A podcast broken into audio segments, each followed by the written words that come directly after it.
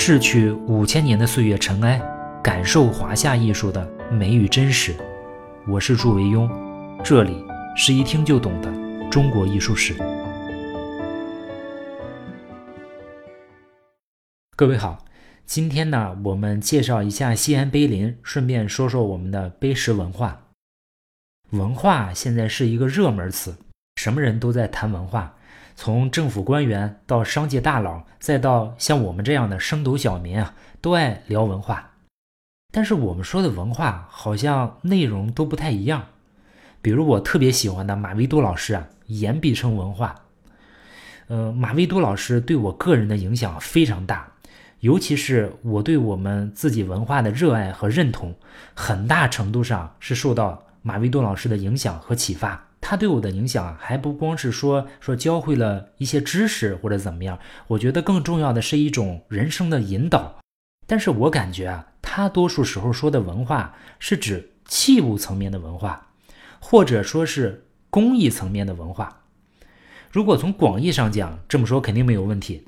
但是我个人觉得，如果从狭义的范围讲，或者说是提到文化的内核，那显然包含不了这么多内容。文化的内核应该只有两样东西，一个是语言，另一个就是文字。书法是文字的呈现形式，所以也应该算是文化的内核。书法也是文字的载体。那什么又是书法的载体呢？我们之前说过的陶片，像牛的肩胛骨、乌龟的腹甲、竹简、帛，还有纸，这些东西都是书法的载体。但是，其实，在我们中华文明史上，还有另外一种书法载体，不常见，但是却非常重要，丝毫不比上面我提到这些逊色，那就是碑石。我们今天就聊聊西安碑林，也把我们的碑石文化做个介绍。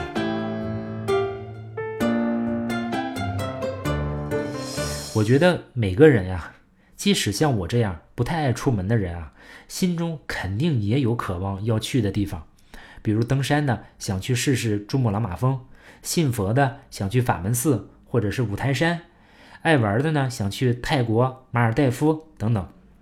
道理一样，天下的书法爱好者恐怕没有人不想去看西安碑林，因为从古至今啊，学书法只有一个办法，那就是临摹历史上的书法家的作品，所谓法帖。最好呢，就是对着大师的原件临摹，那大师的笔意就一览无余。但是多数书法作品原件只有一个，王羲之的《兰亭集序》只有一个，王洵的《博远帖》只有一个，米芾的《蜀树帖》只有一个。对着原件练习效果是最好，但这些原件呢，实在是太难得、太贵重。对，乾隆皇帝呢，他是有条件对着这些大师原件练习。但是对于我们一个普通人啊，一个这样的原件，动辄就能换几十甚至几百套房子的价格啊！曾巩的《菊式帖》前几年拍卖不就拍出两个亿吗？那还不是什么大师的作品啊！我们普通人怎么可能有这样的机会？所以从古至今啊，绝大多数人练习书法只能对照复印件。在现代照牌技术出现之前啊，古人制作复印件的办法大概有这么几种。一种呢，就是把一张白纸或者绢蒙在原件上，找工笔画高手双勾出字的轮廓，再把中间填上墨，这个叫双勾填墨，得到的呢是白底黑字的版本。这种办法复制的作品与原件的相似度是最高的。我们现存的王羲之的《兰亭集序》啊最好的版本神龙本就是冯承素这么双勾出来的。第二个办法呢，就是找书法高手啊，对着原帖临摹。这对临摹者的书法水平要求是极高的，一般人是很难做到。比如《兰亭集序》啊，就有欧阳询的《定武兰亭》，有虞世南临本，有褚遂良摹本。我们就可以看出来，即使是欧阳询、虞世南、褚遂良这样的顶尖高手啊，临摹出来的版本仍然不尽理想，与原件的相似度那是要打折扣的。我们所谓打折扣啊，就是把神龙本近似原件来看啊。第三种办法呢，就是把原件双钩上石，再用刀啊在墨迹上刻字，这就是咱们今天说的碑刻。这个在不破坏原件的前提下是怎么上石的？这个具体的刻石工艺啊，我也不太清楚。咱们听众中如果有对刻石工艺比较了解的，也可以在咱们微信群里交流一下。当然，还有一种碑刻，就是直接书单的，就是书法家用毛笔蘸着朱砂直接写在石头上。呃，刻工呢在书单的位置刻字，这种是没有纸质原件的。碑刻如果制作精良的话，对原件的还原度也是很高的。我们历史上那些有名的碑刻，那刻工都非常精良，比如《集字圣教序》，比如《九成宫》，比如《灵飞经》。尤其是《灵飞经》的渤海版啊，那么小的字啊，刻的能如此精致啊，甚至还修正了一些原帖中字的一些问题，不能不让人叹为观止。有朋友问我说：“刻工能把书法家的字刻得那么好，那水平也是相当高的。”嗯，也可以这么说。但是刻工呢，毕竟是在书法家的字的轮廓上刻，虽然也很需要技巧，但是难度要低很多。它不能跟书法家相提并论啊。碑刻的好处呢，就是它能够长时间保存。你看西安碑林啊，有很多是汉朝的碑石，距今有两千年了，我们还能欣赏。更重要的就是。碑刻呀，它可以制作拓片。注意啊，这里应该读拓片，这个字呢是开拓进取的拓，这个就厉害了。这是古代的印刷术啊！我在好几个地方都看到过工人现场锤拓啊，熟练工人锤拓是很快的，一天一块碑拓下几十张肯定没有问题。这样的话产量就大大增加。这些拓片呢拿回去可以装裱成拓本。就像书一样，普通人就可以通过这个拓片来学习书法。应该说，拓片为中国古代书法推广做出了极大的贡献。一个精良的拓本，那简直就是学书者的圣经。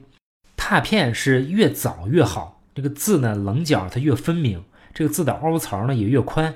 越到后面拓的多了，这个石头的表面会磨去一层又一层，这个字的凹槽呢也会越来越浅。越来越窄，所以呢，拓片有肥版和瘦版的区别。相对来说啊，肥版是更早的，价值也更大。好的拓片也非常贵。比如现在如果有人说收藏有某个唐碑的宋拓本，那就价值连城啊！连拓片都这么贵，所以现在我们天天心魔手追的这些拓本的原石放在一个地方，你想想，那自然成为每个学书者朝圣的地方。所以好多年啊，我就一直惦记着去西安碑林看看。终于在二零一七年的秋天得偿所愿去了一趟。天下碑林其实有好多，有四大碑林，有八大碑林的说法都有，小的那就更多了。我曾经在太原看过一个非常小的碑林，叫富山碑林，进去也挺有意思的。碑林中呢比较有名的有西安碑林。有山东曲阜的孔庙碑林，有台湾高雄的南门碑林和四川西昌的地震碑林。西安碑林啊，规模是不见得是最大的，但是应该说精品最多。它收集碑刻的历史也最长，在唐朝啊就开始在尚书省周围营建碑林的前身机构，到了北宋的时候呢，就迁址到西安碑林的现址。我们今天说起西安，感觉有点偏僻，但是要倒退一千两百年到唐朝啊，那个时候还叫长安城，那还了得？我觉得说它是中国的中心啊，都低估了长安。应该说它是地球的中心。那个时候西边还有一个东罗马的君士坦丁堡，但是那个人口和规模就逊色太多了。那个时候你要抓住一个欧洲人跟他说说东方的长安城里住着一百万人，那欧洲人根本听不懂啥意思。就像现在有人跟你说一万光年有多远，你也听不懂一样。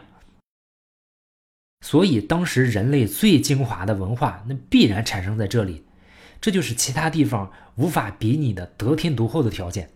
西安碑林最初就是在这样的氛围下孕育产生的。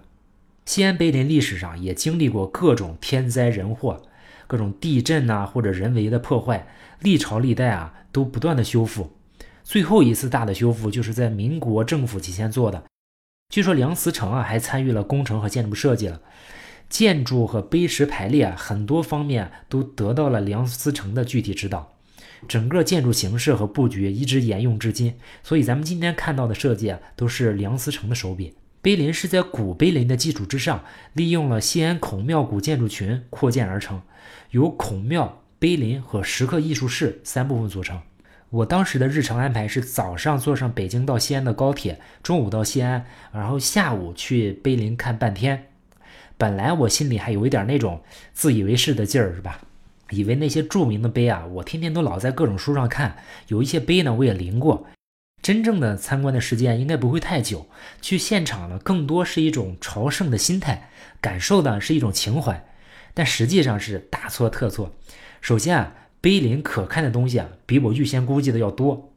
如果认真看，至少得看大半天。还有的就是碑林旁边啊。有好多各种文玩的店，像我这种人啊，见到这种店怎么可能不去转呢？所以奉劝大家，如果要去看，最好预留出一天的时间，才可能看得比较尽兴。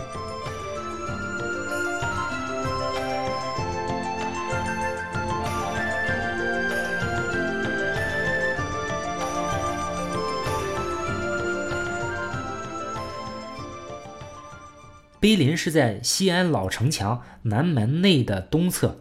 那次是我第一次去西安，我是从南门的侧门进去的。你想想，北京是没有城墙了，所以一看到西安城墙，那种十三朝古都的气氛扑面而来。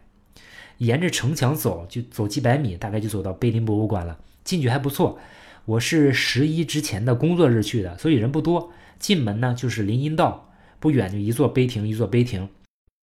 台阶上还躺着非常慵懒的猫，那个猫人走过去，它丝毫不在意，那恨不得你踢它一脚，它都不走，继续晒太阳。跟我们平时见到的猫呢完全不一样。我当时就觉得有点像那个古希腊的犬儒派哲学家，就天天啥也不干晒太阳。亚历山大大帝就是那个攻城略地，一直打到印度的那个人。你想想，一代英主。不知道有一天他哪根筋搭错了，跑到一个犬儒派哲学家蒂欧根尼的面前问：“说我有什么能帮助您吗？”这个人呢正在晒太阳，眼皮都没撩一下，说：“有的，请给我让开，你挡住了我晒太阳。”这就跟那个碑林那个猫啊态度我看差不多。另外提醒夏秋两季去的朋友一定要带花露水，可能是那个环境太好，蚊子超级多。过了前面的林荫道啊，首先看到的是上面写着“碑林”两个字的大碑亭。这两个字一看就厚重有力，功力不弱。这两个字是我们的民族英雄林则徐写的。细心你就会发现，这个“碑”字少了一撇儿。有人说啊，这是林则徐题字的时候刚被革职，少一撇儿呢，寓意是丢了乌纱帽。其实这都是附会之词啊。古人写“碑”这个“碑林”的“碑”字啊，基本上都不写撇儿。转过去呢，就是第一个陈列室。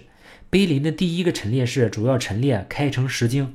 我们原来说过，西平十经刻的是儒家七经，开成十经呢内容更多，包括《周易》《尚书》《诗经》《周礼》《仪礼》《礼记》《春秋左氏传》《春秋公羊传》《春秋谷梁传》《论语》《孝经》《尔雅》十二部经书，共计六十五万多字，用时达一百一十四方。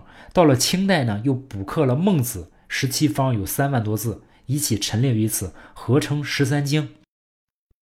这十三部经书啊，是中国古代知识分子的必读之书，一看呢就是标准的唐楷，那种瘦硬挺拔。这就是每个时代啊，它都脱离不了那个时代的整体面貌。比如《西平诗经》，那肯定是用最标准的隶书写。刚才说呢，“碑林”那两个字，一看你就是清朝人写的。这就是各个时代都有它总体的审美倾向，每个人其实都很难脱离。一百多块石头啊，你听着好像还不怎么多，但是你要实际上去看，你就会发现那真是浩如烟海啊！这么大的工作量，这不知道多少人费了多少代人的心血，那根本不可能每个字都去细看。不过幸好这总体字的风格变化不是特别大，如果你不是特别关心内容啊，也没有必要逐个去细看，毕竟呢这只是餐前的甜点，真正的正餐呀还在后面呢。碑林的第二个陈列室，主要就是陈列唐代著名书法家书写出的碑石。应该说，这个展示啊，是我来碑林的最主要目的。稍有遗憾的就是，我最钟爱的欧阳询的九成宫啊，它不在碑林，在陕西的临友县。有机会再单独去一次吧。但是有的这些也已经足够震撼了。这中间每一块啊，都在书法史上都是震烁古今，比如欧阳询写的《黄甫旦碑》，欧阳通写的《道阴法师碑》，还有颜真卿写的《多宝塔碑》和《颜氏家庙碑》，晚唐柳公权写的《玄奘塔碑》和长安弘福寺怀仁和尚及王羲之自刻成的那个《大唐三藏圣教序》等等。这每一个啊，对于学书法的人都是如雷贯耳，每天心魔手追就是这几块石头呀。呃，我看了欧阳询的《黄甫诞碑》啊，有一个大的感触，就是圆字太小了。我们平常看的都是放大版的印刷品，对着临的那都是当中楷临的，但实际上它的原字啊，比灵飞经大不了太多。当然，九成宫会稍大一些。我后来也专门买了一张九成宫翻刻的拓片，但是比我们平时想象的还是要小。其次，圣教序也是一样，字比我见过的印刷品都小，我特别惊讶，因为我练圣教序啊，最开始是对着日本出那套二玄社的放大版的版本来临的，后来虽然也临了一些小的版本，我以为是元大，但是突然发现元字这么小，当时就有一种上当的感觉，你知道吧？觉得以前临的都是假帖，这个很多老师都强调过啊，不能临放大版的字帖。这对于学习啊有很大的误导。后面的陈列室还有曹全呀、西平石经的残石啊，这也都看了。不过再往后啊，真正喜欢的就不太多了。还有王羲之和王献之的一些碑刻，大多数都是行草书啊。因为对二王的了解和期望整体都比较高，所以也没有太惊艳的感觉。我记得后面还有一些魏碑，我看主要是当时北方社会上层的碑文墓志，写的是极其考究，跟我们平时对魏碑的印象不太一样。关于魏碑呢，我们下一期会细说。展厅最后面是一个现场做拓片的工作室，当然肯定不是原石啊，都是翻刻的石头。原石我刚才说的那些重要的原石啊，都已经用玻璃罩罩起来了，不可能再让锤踏了，而且原石都已经磨损的比较严重了。即使让锤踏，效果也不是太好了。就是我刚才说的瘦版，我看几个年轻的师傅啊，正在踏一套四张的黄庭坚的字，我当场就惊呆了啊！几乎是在十秒钟之内，对黄庭坚马上路转粉。老实说啊，我原来特别不喜欢黄庭坚的字，我原来一直不明白，为啥黄庭坚的字能评上宋四家呢？他肯定是沾了苏轼的光。他的字用苏轼的话说，就是树上像挂条蛇似的。但是当我站在那个碑刻前，我才明白，原来是因为黄庭坚的字，我看到的印刷品多数都是缩小版，完全看不出字的气势，只有看到了元大的字，黄字的那种苍劲挺拔，跃然纸上，瞬间啊，我就变成了黄庭坚的迷弟。本来是宋四家，我最喜欢的是蔡襄。这一下，黄庭坚在我心中啊，和蔡襄几乎是不分伯仲了。最后出了主展厅啊，看西边还有一些侧厅，有一些出土的石棺呀、石像呀，跟北京的各个博物馆就差不多了。有一点区别是，这里面有昭陵六骏。我记得昭陵六骏中的萨路子和全毛瓜，在一九一四年被打碎后装箱运到美国，现藏于美国的宾夕法尼亚大学的博物馆。这怎么六骏好像都在？肯定有两批是复制品了，或者说这六批都是复制品。我也不是特别爱马的人啊，对这个呢也没有特别的研究，但是看看也挺有意思。说了碑林这么多好啊，各种大饱眼福，最后也要吐槽几句，说说我看到的问题啊。一个呢，就是设施陈旧，保护碑石的结构啊，多数都是用角钢焊接在碑石一圈，然后用钢材支撑固定，多数结构呢都直接裸露在外面，极不美观，感觉就像进了上个世纪八十年代的简易工棚。门票我记得七十五块钱，真不便宜，因为现在各地博物馆都免费，收费的地方我们心里不自觉的都会跟北京故宫做比较。你想，故宫那么大。可看的东西那么多，忙季才六十，淡季才四十。这碑林这么小，维护成本也低，我觉得这个门票反正不算便宜，但是贵也行。您一张门票收七十五块钱，那至少应该把活干好点儿，维护的至少美观点儿。另外，我就发现啊，墙壁里嵌入的一些小碑石啊，个别竟然有方向都放反了，朝上了。你说这得多没文化才能干出这种活儿？当时建造的时候，估计都没有人监工。再说后来就没有人发现吗？发现就不准备改吗？这不糟蹋我们祖宗呢？你说我们祖宗能写出这么好的字，结果就让你们这么弄。你说这是祖宗无能呢，还是子孙不孝呢？反正看下来感觉管理很差。我当时就在想，真是物是人非啊！这里再也不是那个曾经的盛唐的中心，这里的人的水准呢，也再也不是当年那些人的水准。出了碑林啊，我们就转了旁边的文玩一条街，或者说是一片街。这跟北京的潘家园或者是琉璃厂感觉气氛还不太一样，不像潘家园那么像一个批发市场或者是一个文玩旧货的大集，也没有琉璃厂那种正儿八经的劲儿。这个文玩市场它更有一种亲近感，路边呢也是随处有人在地上铺出几张书画作品就在那儿卖。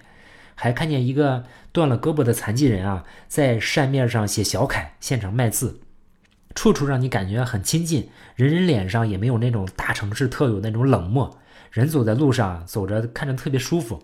如果没有孩子啊，我一个人在那能转一天。我确实也买了一些毛笔啊、石头这些东西，相比较北京啊，这价格都不贵。尤其值得一提的是，还买了两张翻刻的九成宫和曹全碑的拓片。当然不能跟原石拓片比了，但是做纪念已经够了，而且也不贵，六十块钱一张，我就高高兴兴背回来了。我们中国人对于碑石啊，就是有这样一种特殊的情节，对于这些刻在石头上的文字啊，都有着不一样的感受。但是在魏晋南北朝时代啊，南方的政权看到了汉朝人极度奢靡的厚葬习惯，不但是社会资源的巨大浪费。而且这些金山银海的墓葬还特别容易成为那些心怀叵测、居心不良的人觊觎的对象，连死后安眠的希望都达不到。曹操自己就是个盗墓贼嘛，所以自曹操起啊，朝廷就严格禁止厚葬，并且严禁立碑，开始了薄葬的时代。所以在东汉兴盛了两百年的碑石文化，在六朝被彻底中断，曾经洗平石经的盛况已经不复存在。但是北魏人是草原上受苦的苦出身，一夜发迹，把好不容易拿到手里的财富要带到来世的那种冲动，那是不可抑制的。于是呢，修坟造墓、树碑立传和开凿石窟啊，风靡整个北方。魏碑就在这样的背景之下登场。但是魏碑从出现那天开始，就是成就与争议并存的集合体。那魏碑究竟有什么样的成就，又有哪些争议呢？我们下次开始讲。